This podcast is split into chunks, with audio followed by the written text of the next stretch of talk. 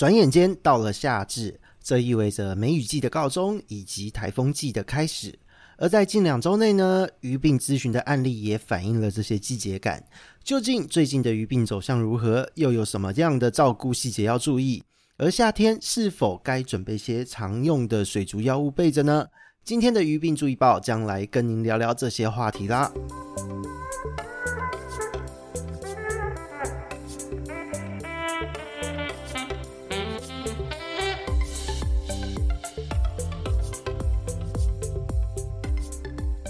Hello，这里是鱼货通人说的梧桐，大家好，我们又见面了。这一集呢，其实又是一个好玩的新尝试哦。这是因为每次在录制这一些时事节令话题的时候啊，其实我们都是累积了一段时间的病例资料之后才录。录之前也会跟塔鱼手札这边共同讨论一下，说，诶，最近的案例走向是什么样子？大概是哪一些疾病比较多？那我们该不该提醒大家要不要注意一些什么细节之类的？所以呢，想一想就干脆开一个杂谈的系列哦。未来呢，我们在这些鱼病的案例累积，或是鱼病趋势变化方面的议题呢，就是在跟各位分享的时候，我们就是会使用“鱼病注意报”这个标题来让各位方便查找。所以呢，也就欢迎各位来收听这一集的“鱼病注意报”哦。那这一段时间呢，其实累积了不少的鱼病的案例。那这一些案例其实来的有点急促哦，很多都是急诊急件这样子的状态。那这个也是不意外啦，因为近两周呢，呃，我们接到的病例咨询呢，其实说真的已经到了夏天的状况了，大约是这样的一个比例哦。有百分之六十呢，就是近六成，几乎都是水质啊、毒素问题，还有药物滥用哦，药物的毒素。再加上营养性的一个问题，那这主要是怎么样的一个问题呢？就是第一个，过量喂食的残饵让水坏掉，不清理过滤器、底沙、沉木等等的设备周边，然后呢，就是有一些人还是会喜欢定期的驱虫和预防性的用药。那再来就是在这样种种的条件之下的一个维生素缺乏，也会是相关的一个问题。那这些六成的这个水质毒素之外呢，还有三成左右的细菌性疾病的问题。那这三层的疾病问题呢，就如我们之前几集有所提到的哦，产气单胞菌的问题，还有柱状病的问题哦，会是主要的一个细菌性疾病问题。那在这个季节呢，就也都是非常的严重的病例，因为我们前面几集也有提过，今年的产气单胞菌，产气单胞菌今年的连发炎的反应都不是那么强烈，它的免疫系统根本鱼的免疫系统根本没有反应过来，鱼就整个被分解掉。所以其实呃，细菌性的疾病今年问题真的很大，再加上说。之前的柱状病仍然有零星的一些案例，而且来的时候哦，真的是又快又急，一下子整条鱼的黏膜都被掀掉。所以呢，其实说真的，有时候来的时间比较晚，我们救回来的案例也没有那么多，这真的非常的遗憾。大家如果觉得鱼怪怪的，请千万千万要尽快警觉哦，可能跟我们联络呢，或是你有看我们的相关的文章，就优先进行第一步的预先处理。但是不是要你滥用药物哦，哦，要做对的处理哦，这个非常的重要。那剩下的一层呢，就是原虫的问题了。那原虫的问题呢，在近期反而真的不是最严重的问题，因为之前也有提过，在夏天的时机。原虫其实活性并没有那么高，那这些原虫到底是从哪边来的？这一层的原虫疾病，就是我们讲哦，铁齿啦，检疫都不做，买了新鱼直接下缸，那大部分都是这样的问题哦。可能在原本的店里面就已经身上有一点原虫，或是说从野外的环境直接空运过来的时候身上就带了虫，那这样的状态真的是呃无解哦。那我们话讲回来。为什么我们在这个季节、这个时间点会是这样的一个疾病配比呢？呃，说真的哦，这个水族人的夏天啦，不是阳光沙滩比基尼，我们要面对的是高温、毒素和坏水质哦。是什么样的一个道理？首先是高温的部分，高温呢，其实在这个夏天这几天，大家其实都非常的有感，温度真的很惊人。那在这样的温度之下呢，其实鱼的新陈代谢是会加快的，因为鱼是变温动物。那同时间，在水里面的细菌们，它的代谢也会加快，而新陈代谢快这件事情就很可怕了。因为呢，在夏天的高温呢，会让所有的这一切都开加速哦。像环境不清理的人，环境中的毒素哦，也会快速的产生，然后快速的扩散，快速的进入鱼的体内，这也是温度所导致的。那再来就是饵料的污染，因为呢高温的关系，所有的细菌大家都运作得非常快速，那残饵问题也会非常的严重。那饲料的问题是这个样子，今天如果你鱼吃进去了，会变成氨氮的污染，因为有排泄物。那没有吃完的呢，就会变成细菌在分解，所以就会进而就是回到我们刚刚提到的，产生水中各式各样的毒素问题。而且细菌呢，它有了营养的来源，它增生的速度又会更快，那这就会是一个很大的污染源了。那再来呢，就是要讲到生饵的部分哦。生饵的败坏呢，其实也是我们在这一阵子有遇到的一个咨询案例。因为生饵这件事呢，其实有很多的人哦，听了我们讲的哦，可能会给鱼喂食多元饵料，结果就真的还是有人今天把红虫拿出来解冻后哦，忘了已经放在室温放了三个小时才来喂食，然后呢，也有人把虾子解冻。放了很久的时间才进行处理，结果呢，它的这个虾子的头都已经变成软软烂烂的，还拿来喂食。那这样的状态其实很容易让鱼吃进去是会产生细菌性肠炎的一个问题。所以呢，这个部分也是在我们的三层的细菌疾病这一类的问题之中哦。那这个部分也是请各位要特别注意到，夏天真的连我们人吃东西都很容易有产生这个食物长细菌的问题，更何况是今天你把鱼的食物从冰箱拿出来放在常温之下，它也会坏得非常快哦，所以这个要特别注意到。那再来呢，就是细菌哦，刚刚我们前面已经有提到，细菌的代谢快，它的增生速度也加快。那这一段时间呢，就是氧气的消耗也会很快，因为鱼体它需要氧气。细菌的增生也需要氧气，再来就是其他水里面乱七八糟的一些反应，各式各样，根据不同的水体、不同的缸体、不同的造景，它会有各式各样乱七八糟的一些反应。所以呢，如果你的水质没有顾好，在夏天其实很容易会产生就是鱼类因为缺氧而浮头的这个问题哦。那再来还有一些很重要的状况会在夏天发生。鱼体内呢，它的水溶性维生素哦，维生素 B 和 C 会消耗的非常快速。那是什么样的一个原因呢？首先是单一饵料喂食的朋友们，因为在饵料中呢，本来水溶性维生素就百分之百绝对会缺少的，好，所以本来的摄取就不够了。那再来，因为环境中。鱼它要面对这些细菌，它们在快速代谢中产生的各式各样的副产物，所谓的自由基，或是它们制造出来的毒素，还有鱼体自己。因为新陈代谢快产生的一些体内的自由基，它为了要抵抗这些东西，要保护鱼的身体能够正常的运作，维生素 C 就会先被消耗掉。那再来呢？因为热的关系哦，鱼需要抵抗这些热造成的各式各样的紧迫，所以维生素 C 又会被加速消耗。再来呢，就是维生素 C 本来在高温就容易流失。那有一些人呢，会喜欢定期驱虫、滥用药物哦，这个时候会流失得更快。那特别是喜欢使用黄药哦，遇到问题先丢黄药的朋友们也会特别严重哦，因为黄药非常的伤鱼的身体，所以这个部分呢，就是要提醒大家要特别注意到。所以就结果而言呢。其实呢，因为这个高温的关系，你的鱼缸水里面本来在这个季节就是很容易会充斥各式各样的自由基啊、毒素，环境中的毒素，又会有缺氧的问题等等，所以呢，由高温开始导致的一连串的状况，就最后。造成了我们在这一段时间遇到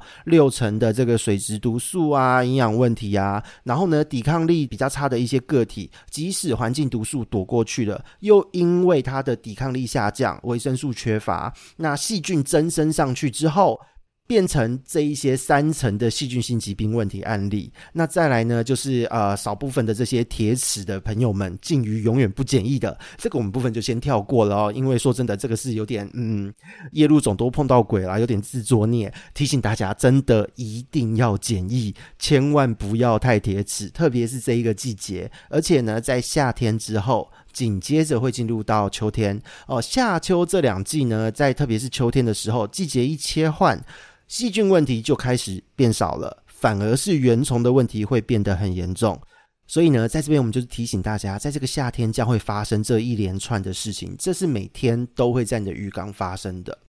所以很多人都会说啊，那个夏天的高温很麻烦，那每年夏天都要死一堆鱼，到底该怎么办呢？诶，说真的啦，关键很简单，就是呢，比照种花草的方式。我们在种植花草的时候，夏天热的时候，会每天早上晚上，就是天气比较凉的时候，气温比较低的时候，你会去浇花，不会让你的花草在正午的时间哦去浇花，然后让它被这个水闷着、闷坏、受伤、死亡之类的状况发生。养鱼也是一样哦，在夏天的照顾，其实就是比照种花草的方式。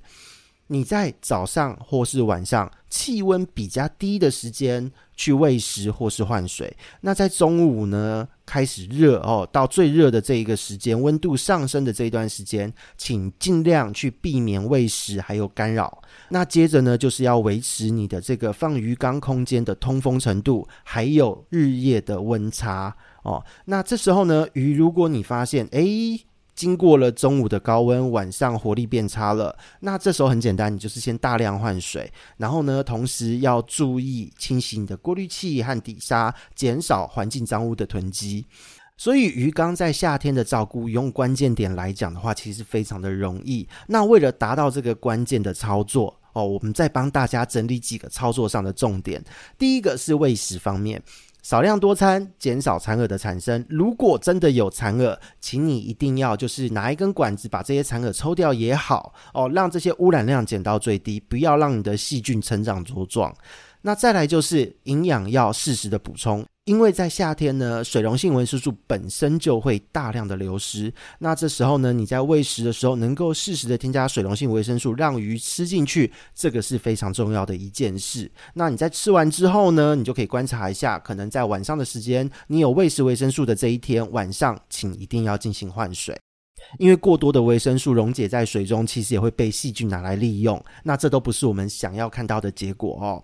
那再来，在换水的方面呢，就是请大家要弹性操作，千万不要被绑死。因为有很多的朋友们都会说，诶，水族馆或是网络上的鱼友、社群间的鱼友跟我说，我每个礼拜只要换三分之一就好，换太多鱼会出事。这个部分呢，只能跟你说不是这样的。因为在夏天呢，细菌本身就会增殖的非常的快，而且非常的强。那在这一段时间，如果你的换水还照着这个很死的规则去操作的话，你会发现可能才礼拜一、礼拜二，呃，它那个鱼的状况就有点不太对了。那难道你要等到周末才换吗？这其实不太符合逻辑哦。所以呢，不要舍不得换水，就换吧。如果你的鱼怪怪的，或是你发现你的鱼食欲已经下降了，那这时候不要客气，就是换水就对了。而且呢，也要提醒大家，单次的换水量要拉高，因为很多会在环境中快速增生的这些细菌，它往往都是腐生菌或是其他的杂菌。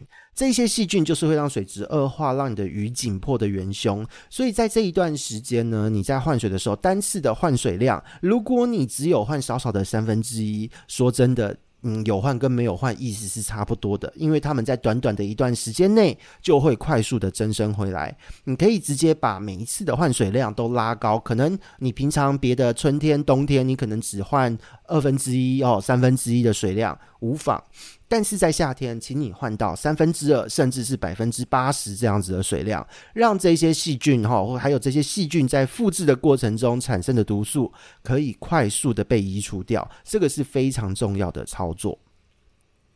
那再来呢，就是在过滤器的部分，环境清洁的部分，请各位朋友们，白棉脏了就不要省，直接丢掉它就对了哦，千万不要一直觉得它可以重复的使用。千万不要，因为这个季节细菌的增生实在是太快了。你怎么洗，只要脏了一次的白棉，怎么洗都不会洗干净，它上面就会变成是腐生菌或其他病原菌的温床。所以千万不要干这件事，脏了就丢，很简单哦。那另外就是，如果你在这个季节呢，有大量的去清洗你的滤材，把滤材拿出来大洗特洗一番，那如果你有做这样的动作，没有问题。但是，当你清洗之后，只要有大清洗之后，请千万要加入好的消化菌，因为呢，滤材的空间有限，那菌好是有好几种共同在利用这个空间。如果这个时候你大清洗之后，把上面的这个住户清掉了，就会有新的住户要住到这些滤材的上面。那你如果没有加入一个好的消化菌，很容易不小心就被你的这一些环境中常在的病原菌哦，这些条件致病菌住上去，那这时候你的鱼就很容易会发生问题。那在这个状况之下呢，请大家千万记得，你有大清洗，一定要加入好的消化菌。比方说像是呃我们的制造商友菌所生产的一些水色植人等等这一些一系列的菌种呢，其实它里面是可以以压制掉环境常在病原菌，而且菌的数量非常的高。那在这样的状况之下，可以在短时间内。确实压制的这一些病原菌的增生，那当把这些病原菌的增生状况压制住之后，你的鱼生病的风险就可以大幅度的降低。所以呢，这个部分是我们环境清洁的部分。那再来呢，就是要讲到。解毒的策略，因为我们再怎么操作，或多或少，如果你今天鱼的状况比较差，它比较紧迫，它排出来的废物也会比较多。那这一些废物呢，如果你的细菌代谢利用不及，那这个时候就会进入到鱼的身体里面，因为鱼的新陈代谢在这个温度之下也会加快嘛。所以呢，这个时候鱼万一真的中毒了，该怎么办？就请大家备着。精盐哦，只要使用千分之零点五到千分之一的精盐，实际上就可以解决。那这个地方计算很无脑，也再次提醒大家：一公升水对一公克的盐巴就是千分之一的浓度。所以呢，只要千分之一的盐巴就可以解决掉大部分的毒素问题。那如果你的鱼真的生病了，你使用千分之二到三的浓度，也都可以在初级症状的时候做很好的压制。也就是说，如果你能把鱼的一个身体状况做很好的观察，注意到换水等等的操作，真的有什么特殊状况，你赶快把盐度拉高，好，每公升的水加入到两公克或三公克的盐巴，就可以解决这一些问题。所以鱼的照顾呢，在这个夏天就会相对的容易许多。那再来呢，我们讲了操作要注意的事项，当然也要做一些小小的提醒。那这个提醒的部分，就是要讲到一些禁忌啦。但这个夏天，请千万不要滥用药物，因为呢，鱼的新陈代谢加快，药物的毒性呢也会相对的上升。所以，如果你有定期驱虫、预防性下药，或是使用了一些呃渗透性强、刺激性强、毒性高的药物，在这个季节使用，会有更高的死亡率，还有猛暴性肝炎发生的这个机会。所以呢，药物的滥用在这个季节会更加的危险，也要特别的注意。那接着呢，就是。请不要乱加东西在水里面，因为有很多朋友呢，就跟我提到，在咨询的过程，这些水质的问题中，他们都会提到说，啊、呃，那个他们每一次换水后都会加入什么维生素啊，加入懒人液啊，加入什么什么什么跟什么哦，这有一些很豪华的，就是每一次换水之后都要加四五瓶的东西，这个其实有点吓人哦，因为呢，加在水里面这些维生素啊、懒人液哦，可能会造成的状况很多。第一个，水里面的维生素就会让细菌增生哦。鱼还没喝进去，因为淡水鱼在生理的机制运作上，淡水鱼不太喝水的，所以这些维生素一定是优先被细菌利用掉。那细菌增生了，就会造成水质的恶化。如果加懒人液的话呢，则是如果你的鱼今天状况好哦，它要繁殖，这个东西是加分，加成效果非常棒。但是如果你的鱼在这个季节，你发现它已经出现有点热衰竭啊，呼吸在喘啊，状态不好的时候，这时候不要用懒人液。加一点盐巴就好了，千万不要乱加东西，因为懒人液在鱼况差的个体上使用的话，很容易会产生肝毒性，所以对于它的身体只会有伤害。好，所以千万不要看到状态不好就先丢懒人液，有的时候反而会造成反效果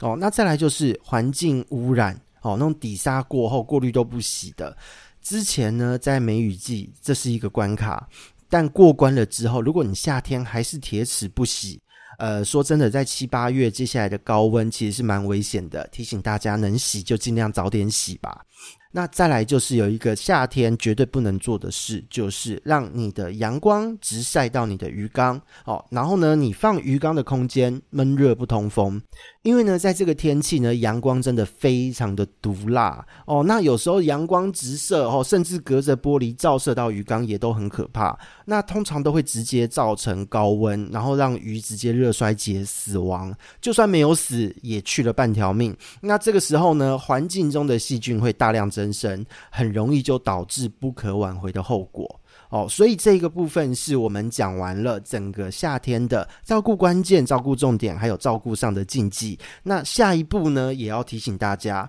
接下来会进入到台风季，你要做一些小小的预防和准备哦。这一些平常呢，我们前面提到的养殖管理的操作做好之外。台风季哦，这各式各样的豪大雨、热带性低气压、缺氧、水质恶化问题，其实如果你有做好换水的操作，环境的整洁都不用太过担心哦。只要在新闻播报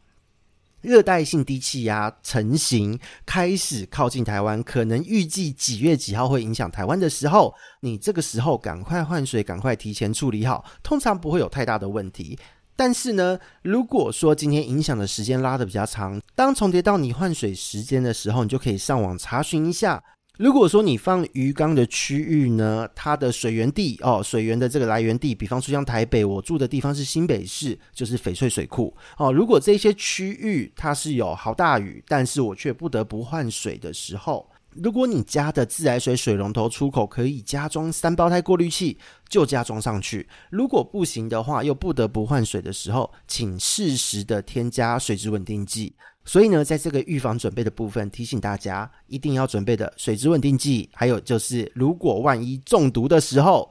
精盐一定要备着。好，这两个非常的重要，是我们夏天必备的东西。那在最后呢，就是要跟各位说，虽然呢，在迎接这个夏天，对于水族人来说是有一点点战备感，好像显得过得非常的精实，但是他照顾的原则其实很简单哦，就是只要大量换水，频繁的换水，然后呢，少量多餐，避开中午的时段去做操作，那营养适时的补充，其实不会有太大的问题。当你掌握到了这一些照顾原则之后，你自然不用在夏天为了鱼缸去烦恼，你只要轻松的照顾，就会有很好的结果。所以呢，自然而然，当你轻松照顾有好结果的状况之下，你是真的可以去往海边跑，好好享受今年夏天的阳光、沙滩和比基尼哦，就不会是呃细菌、毒素，还有就是那个鱼的热衰竭等等的状况哦。所以呢，希望大家在这个夏天都能够好好的过去。那我们这边是鱼活通乱乱说，我们下次见，拜拜。